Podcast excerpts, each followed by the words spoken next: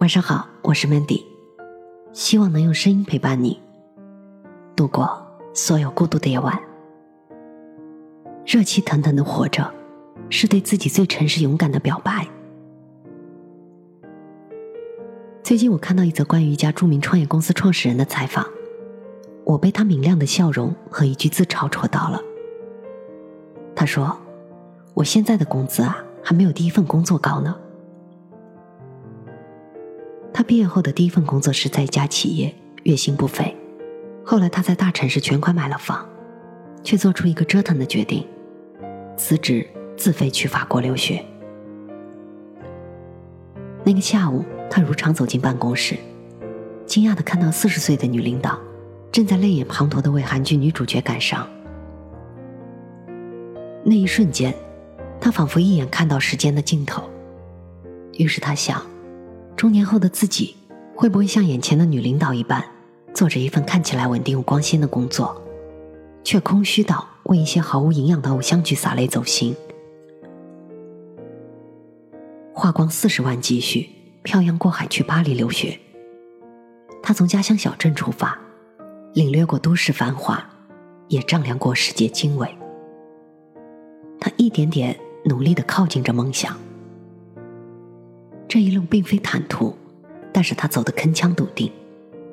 最重要的是，他因此活得热气腾腾。我突然想起我的第一份工作，安稳闲适，整天捧着茶杯悠然度日，青春在家长里短的琐碎里翻腾着。很快，就像那杯捧在手里的热茶一般，从沸腾到温吞，眼睛里的光芒逐渐暗淡下去。很多人调侃九零后已经进入中年，就像我看到的某些年轻人，他们或许穿着最时髦的衣服，却有着茫然和死气沉沉的一张脸。有多少人在二十五岁甚至更年轻的时候就认定，我的人生就这样了，梦想是吃人的抑郁，努力是自欺欺人的徒劳，那不如多留一些力气对自己好，不再做无意义的挣扎。我在旅途中认识一个女生，二十七岁，在家乡小城做着一成不变的工作。我们坐在小酒馆里，对着窗外的月亮聊天。她无限惆怅地说：“我好想和你一起去闯荡，去更大的平台，认识更专业的同行。”然而大家都说：“你何苦对自己残忍呢？”我看着朦胧月影下那么年轻的光洁的一张脸。却透着那种老气横秋的沧桑感。非常有趣的是，我在另一次旅行中认识了一个意大利姑娘。三十四岁那年，她手里捏着一张窄窄的机票，就从意大利跑到了美国，去念她喜欢的教育学硕士，甚至把小鲜肉男友扔在国内。出国之前，她是一线时尚杂志的知名编辑，在圈内风光无限。但是他却敢于放弃半生积累，换个喜欢的方向，重新开始。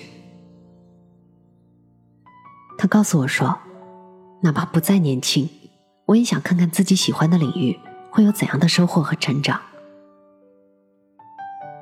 三十六岁的姑娘谈起未来的时候，脸上的雀斑仿佛都在跳舞，少女感简直要溢出来，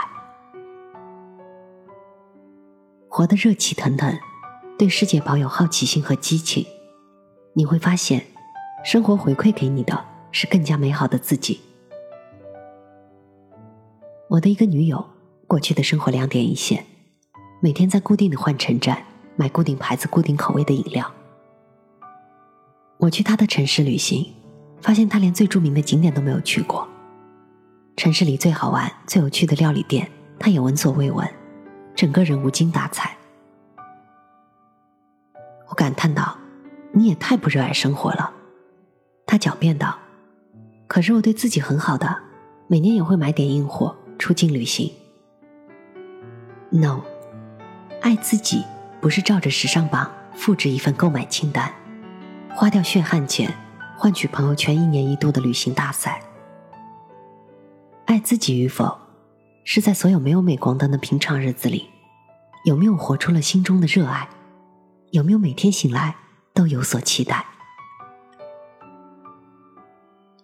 也许你只想做一个平凡人，和家人相濡以沫，在一份稳定的工作里醉生梦死。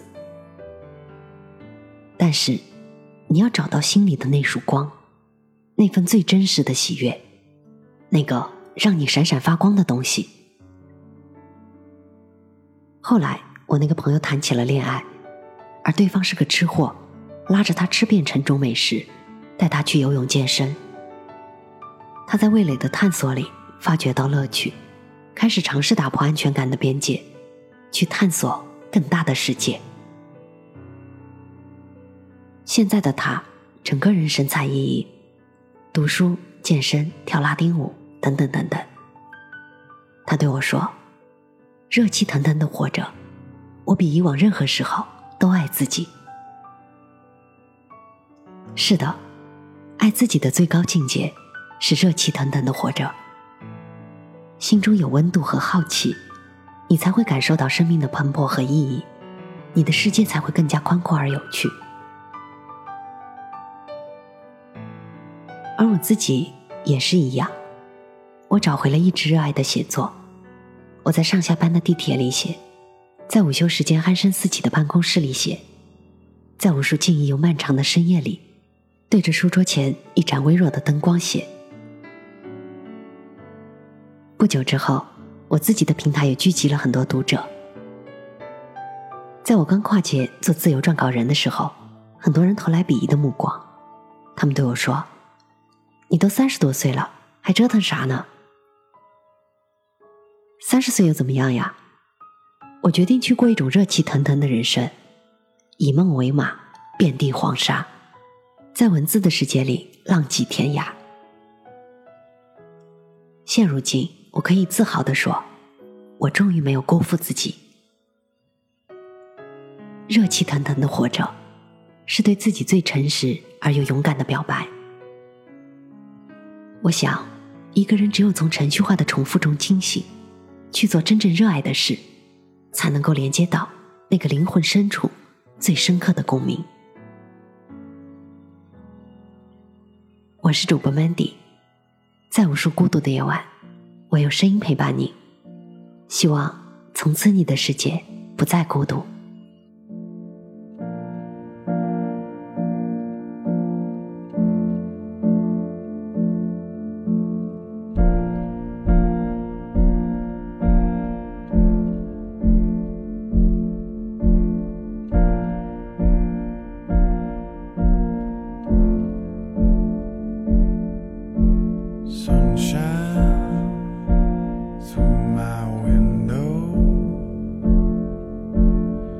Footsteps making tracks in the sand. Listen as the wind blows, but no one's here to hold my hand.